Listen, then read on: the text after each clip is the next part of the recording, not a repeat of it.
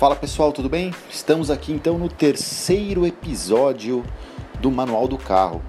A ideia aqui agora, nesse episódio de hoje, é falar para vocês um pouquinho sobre aquelas coisas que você nunca deve fazer no seu carro, tá?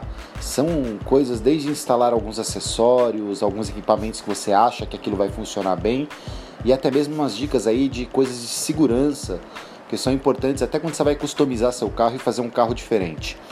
Então, vamos começar aí? Vem comigo? Bom, primeira parte que a gente vai falar agora é sobre pneus, tá? A gente vê muita gente aí sempre procurando uma solução mais barata para poder colocar um pneu no carro. E aí uma dica que eu dou para vocês é fuja completamente de pneus remold. Eles são bem mais baratos, eles aparentam ser pneus novos, só que por baixo daquela bela casca você tem aí uma cilada. Fuja. Digo isso para você pelo quê? Bom, como é que é o pneu remote? Tá, acho que antes de falar até do pneu remote, eu vou falar o que é o pneu, né? Uh, pneu de carro ele é desenvolvido, né, ele tem várias partes internas, né, mais do que ser apenas um pedaço de borracha moldado no formato de um pneu. Ele tem uma estrutura interna que chama carcaça, tá? Que ela é feita com uma armação de aço, né? E várias é, densidades, vários tipos de borracha para poder compor o pneu, né? Tanto na parte lateral como na parte de banda de rodagem, que é onde encosta o pneu no chão efetivamente. Então, o pneu ele, ele tem toda uma engenharia, todo um processo de engenharia no desenvolvimento do, do, do componente. Ah, mas caminhão faz é, recapeamento de pneu. Ah, faz, mas o pneu de caminhão é desenvolvido para isso. Tanto que quando você compra um pneu de caminhão, o pneu de caminhão ele tem lá quantas vezes ele pode ser recapeado. Por quê? Porque a estrutura, essa parte da carcaça, que é feita né, com, com esses arames, fazendo a parte, toda a parte de estruturação da carcaça, ele é desenvolvido justamente para poder durar é, muito mais do que a vida útil da própria borracha do pneu. Então você consegue fazer 10 recapeamentos, 8 recapeamentos, até porque pneu de caminhão é muito caro. Então, você fazer uma troca de pneus de caminhão é praticamente um investimento de comprar um carro, dependendo aí da quantidade de pneus que o caminhão usa. Então, você tem que ter uma forma de você utilizar esse pneu de, né, de uma forma bem eficiente. No caso do carro, o que, que acontece? O pneu de carro ele é desenvolvido para que a estrutura do pneu, que é a carcaça, e a borracha tenha a mesma vida útil. Ou seja, ele não é projetado para você recapear ele, para você remoldar ele, como o pessoal chama, né, o pneu remold. Então, o que, que o pessoal faz às vezes para poder ampliar a vida útil dele? A primeira, que já é uma coisa errada, é, quando o pneu chega naquela marquinha chamada TWI, se você olhar no seu pneu, você vai ver que dentro do sulco do pneu ele tem tipo um calombinho, e esse calombinho é o que mostra justamente aí o limite de uso da borracha, ou seja, chegou ali, tem que trocar o pneu.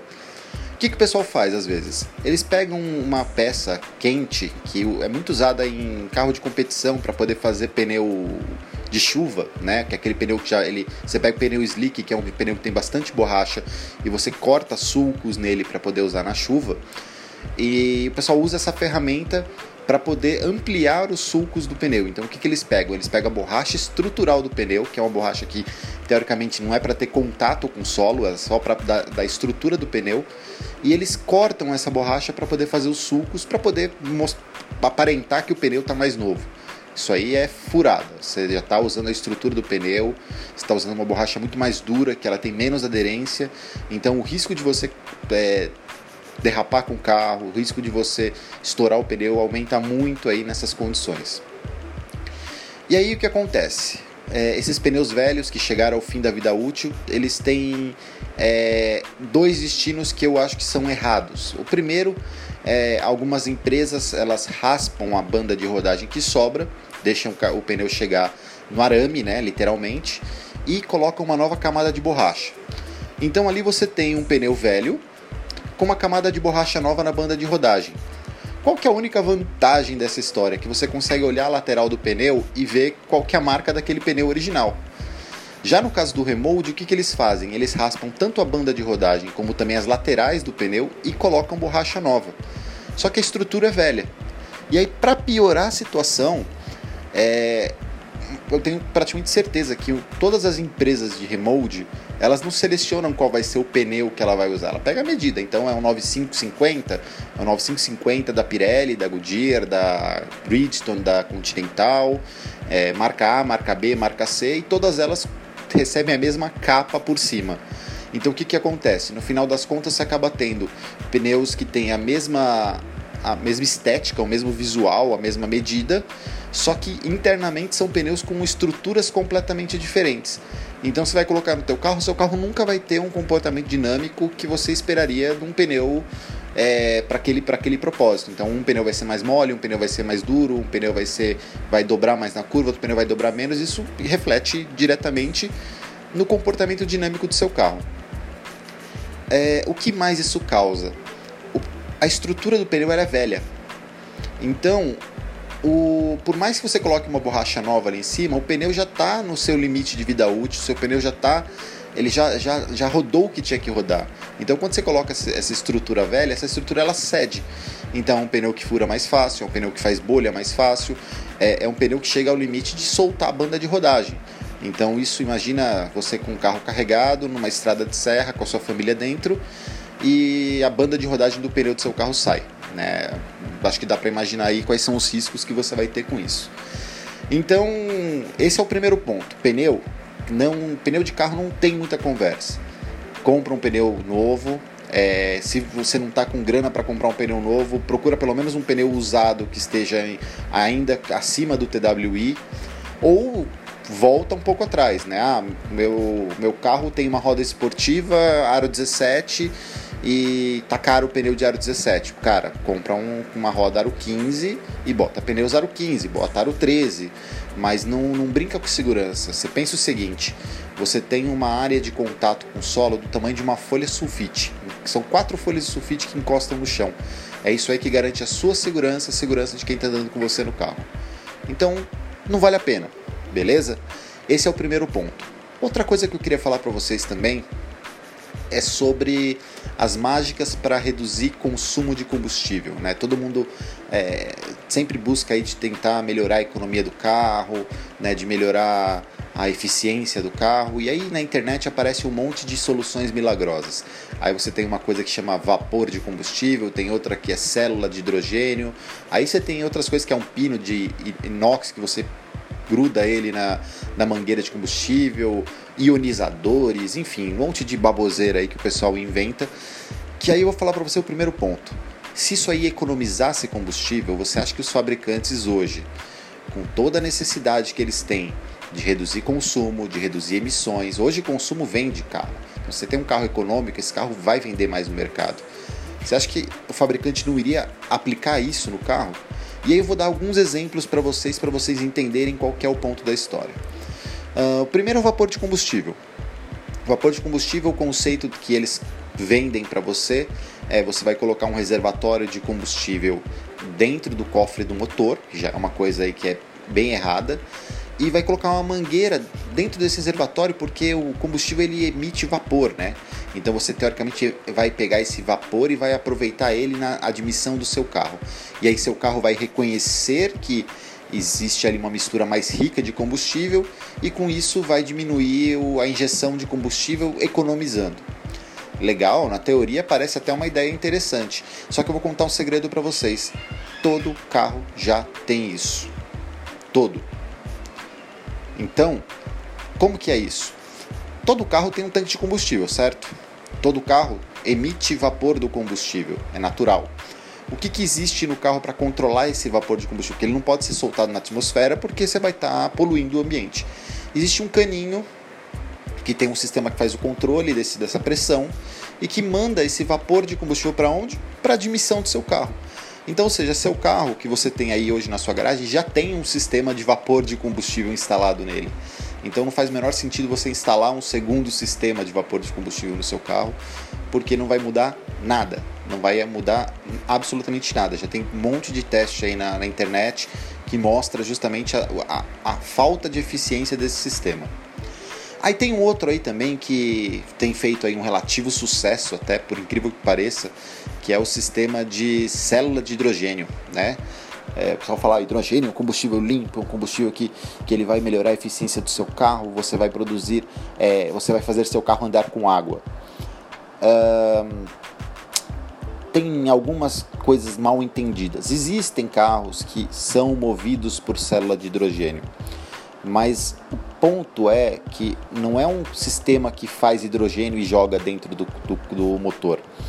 É um sistema que pega o hidrogênio pressurizado, quebra esse hidrogênio, e nessa quebra desse hidrogênio você gera eletricidade, e essa eletricidade vai para o vai para o seu é, vai para o seu motor elétrico, ou seja, é totalmente diferente de motor a combustão movido a hidrogênio.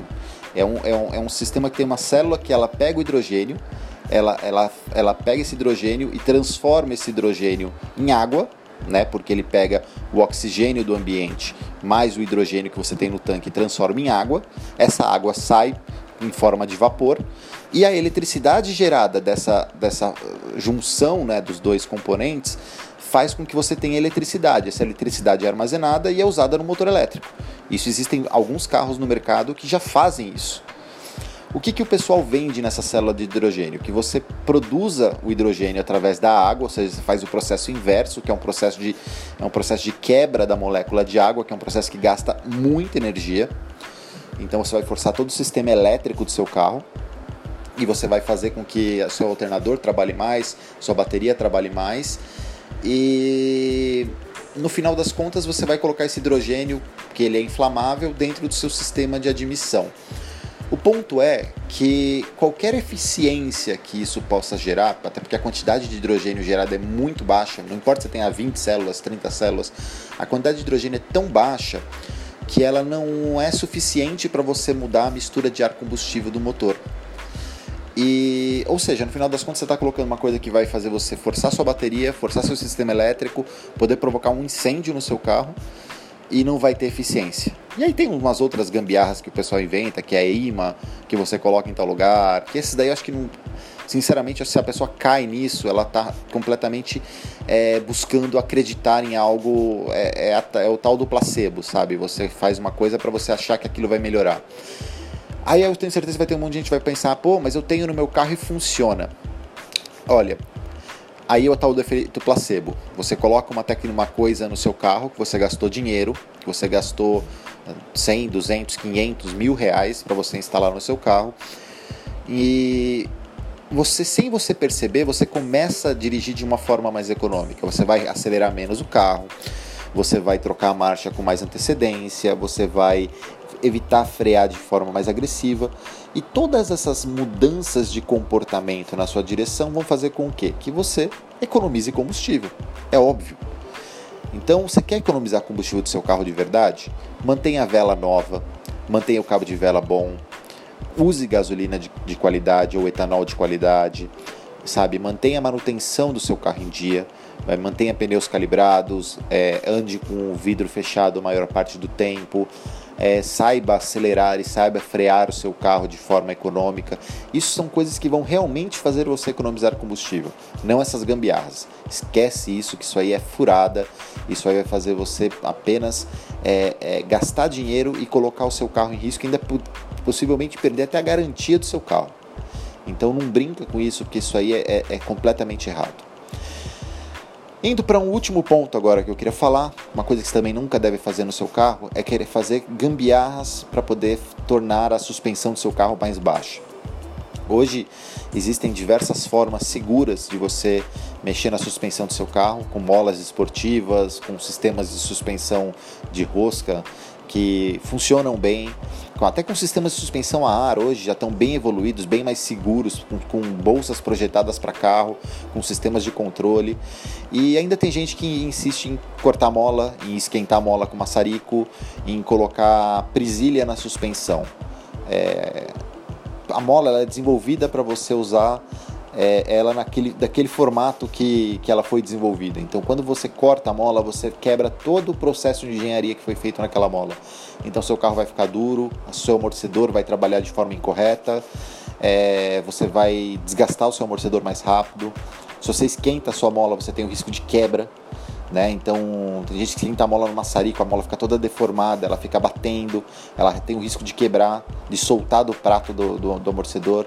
Então assim tem coisa, gente, que não adianta a gente querer economizar, querer fazer gambiarra de qualquer jeito, porque o risco de você provocar um acidente, o risco de você deixar seu carro desconfortável, o risco de você é, causar um problema para você mesmo é maior do que a, o ganho estético que você vai ter de ter um carro mais baixo. Você pode rebaixar seu carro. Eu, sou, eu, eu sempre tive carros mexidos em suspensão, mas coloca uma mola certa, coloca o amortecedor certo, é, faz uma coisa com quem realmente sabe fazer, sabe? Não inventa moda, porque quem vai sair errado nessa história vai ser você. Beleza? Então foram essas três dicas aí que eu dei para vocês que eu acho que são importantes, né? O pneu, sempre busca pneu aí de, de boa qualidade, pneus novos, fuja do pneu remold, fuja do pneu recapado, é, evita usar o pneu do carro quando ele passou do TWI, porque você já perdeu ali todas as propriedades dinâmicas daquele pneu foge dessas coisas de, de tentar economizar combustível. Se, fosse, se funcionasse de verdade, você pode ter certeza que os fabricantes iriam adotar isso nos seus carros, porque hoje você tem toda uma preocupação muito grande de redução de, de combustível, de consumo e de emissão de poluentes. Então, o fabricante não está brincando hoje. Todo mundo quer um carro cada vez mais econômico. E por fim, quer mexer na suspensão do seu carro? Faz direito.